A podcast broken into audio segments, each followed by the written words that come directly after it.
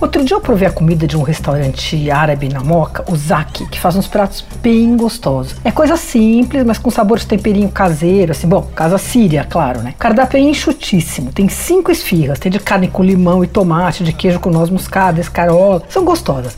Elas custam de 5 a 7 reais. Aí tem uma especialidade chamada kibe do Afif, que é recheado e assado, custa 11 reais. E o arroz com lentilha também bem saboroso, custa 22. As pastas babaganuche, romos e coalhada achei o melhor de tudo, são realmente saborosas.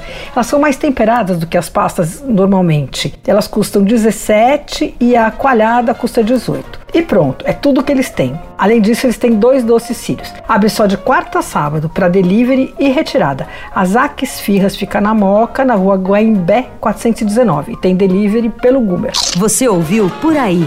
Dicas para comer bem com Patrícia Ferraz.